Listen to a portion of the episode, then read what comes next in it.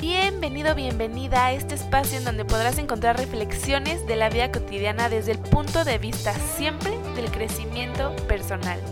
Yo soy Begoña Medrano, cuya misión de vida es recordarte lo importante que eres y que tu propósito de vida te está esperando. Aquí vamos.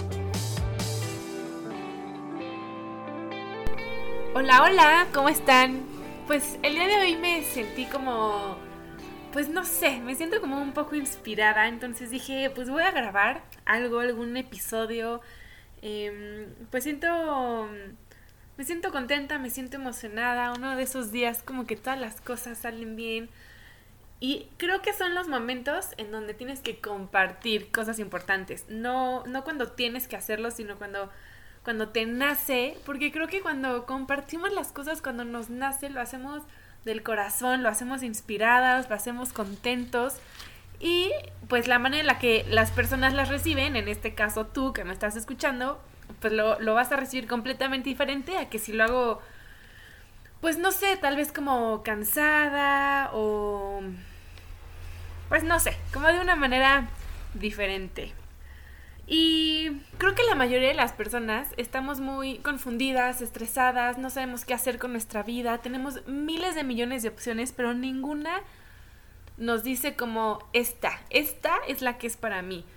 ¿Y qué pasa cuando, cuando se nos presentan tantas opciones así? Normalmente pues le preguntamos a las personas, a nuestros papás, a nuestros amigos, jefes o personas que tienen más experiencia que nosotros, pero cuando nosotros hacemos eso, puede que nos estemos equivocando porque esas personas nos van a dar pues una opinión obviamente desde su punto de vista, pero probablemente no saben realmente qué queremos, no saben nuestros sueños más escondidos dentro de nosotros, no los conocen porque probablemente no se los hemos dicho.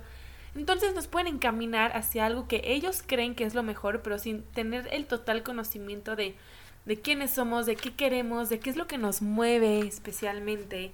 Así que, pues creo que es muy importante que a la hora de que tomes decisiones, ya sea educativo, profesional, em, de pareja o en la cotidianidad con tus amigos, cuando pues de repente se nos presentan estas sigreas, ¿no? De, ¿qué hago? Algo que a mí me ha funcionado mucho y por eso se los quiero compartir el día de hoy, es toma la decisión, depende de, de cómo se sienta tu corazón con respecto a la decisión que estás tomando. Hay decisiones que sí es importante que se tomen con la cabeza, pero hay otras con el, con, el corazón. Y no con este corazón de apego, de que nos hace darnos de topes una y otra vez y no entendemos. No. Estoy hablando desde este corazón que es una fuerza interior que tenemos, este, este espíritu, esta conciencia, esta intuición, que hace que con la decisión que estamos tomando nos hace sentir tranquilos, nos hace sentir en paz y es la mejor decisión pues para nosotros. Hace unos meses, en marzo, fui a un retiro espiritual y hablamos con la persona que, pues, que nos está dando este respiro espiritual. Ella se llama Sophie, es, es francesa, vive en Canadá, en un ashram, y vino a México y me dijo algo que, ah, como que me iluminó. Entonces, esto es lo que les quiero platicar el día de hoy. Muchas veces cuando tomamos, pues, decisiones, estamos pensando, como esto es mejor o no, o hacemos listas de, de, pros y contras, o ponemos las cosas en una balanza, pero no nos damos cuenta que hay dos tipos de, de caminos que podemos tomar. Aunque sean muchas opciones de un lado y muchas opciones de otro lado, normalmente tenemos de dos. Una decisión que nos va a llevar a un lugar, pero nos va a hacer sentir divididos dentro de nosotros. Pero hay otra decisión que si la tomamos, dentro de nosotros vamos a sentir paz, vamos a estar en armonía, vamos a sentir que estamos siendo fieles a nosotros mismos y no vamos a sentir esta división. ¿Qué pasa cuando, cuando sentimos esta división dentro de nosotros? Se crea un vacío, es como si nos, como si nos partimos. A mí me gusta imaginármelo así, a ver si me logro explicar para que te lo imagines también. Imagínate un camino y de repente se parte en dos, es una Y. Bueno, en México le decimos Y. Eh, o sea, te puedes ir hacia la derecha o te puedes ir hacia la izquierda. Y no sabes qué camino tomar porque los dos te ofrecen cosas pues muy interesantes. Obviamente hay uno que te acerca a tu propósito de vida, tu destino, a lo que, a lo que es realmente mejor para ti. Y otro, pues sin darte cuenta, eh, pues te puede alejar de este camino o este destino porque tiene otras cosas que nos llaman la atención, que nos seducen, que pues que de alguna manera mantienen nuestra atención y por eso es que lo estamos dudando. Y a mí me gusta mucho imaginarme que mi corazón, o sea, mi corazón, alguna vez mi hermana me dijo y, me encantó esto, es si nuestro corazón es la parte más pura que tenemos, si es lo que está conectado a nuestro ser, a nuestra divinidad, al universo, a Dios, a, esta creación, entonces nuestro corazón no tiene por qué equivocarse, nuestro corazón no erra, nuestro corazón siempre nos va a llevar por el camino que es mejor para nosotros.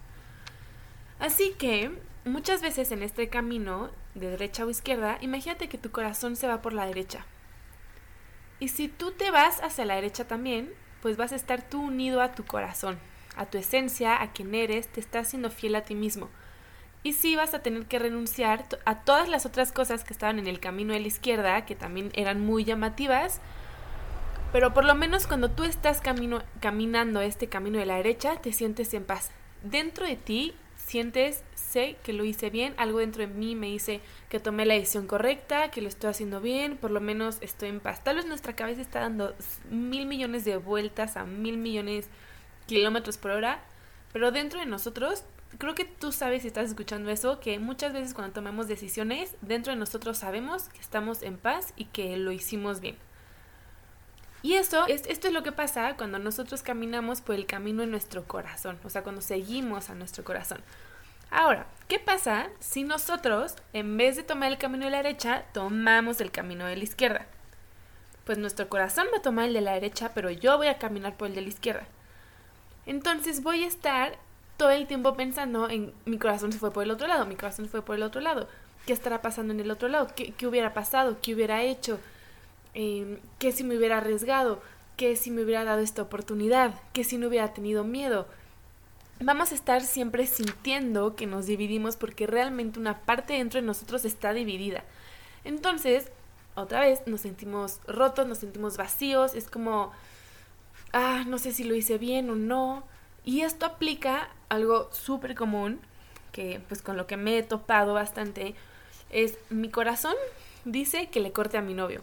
Pero algo dentro de mí no quiere cortar con él, quiero estar con él, quiero estar con él, me aferro, me aferro, me aferro, o a mi esposo me aferro y me aferro. Pero algo en lo más profundo de mi ser me dice que no es para mí, que no es para mí y que tengo que tomar el camino de la derecha. Si yo no tomo el camino de la derecha, que por el de la izquierda puedo llegar a sentir cierta felicidad o como placebos de felicidad, pero siempre vas a sentir que algo no está bien, algo no embona, algo falta, algo está raro, no te sientes satisfecha con la o satisfecho con la manera en la que te sientes. Todo por fuera puede parecer que te va bien, tus fotos, eh, la gente puede pues percibir esa apariencia que estás dando, pero realmente tú sabes en el fondo de tu corazón que algo no se siente como a ti te gustaría que se siente.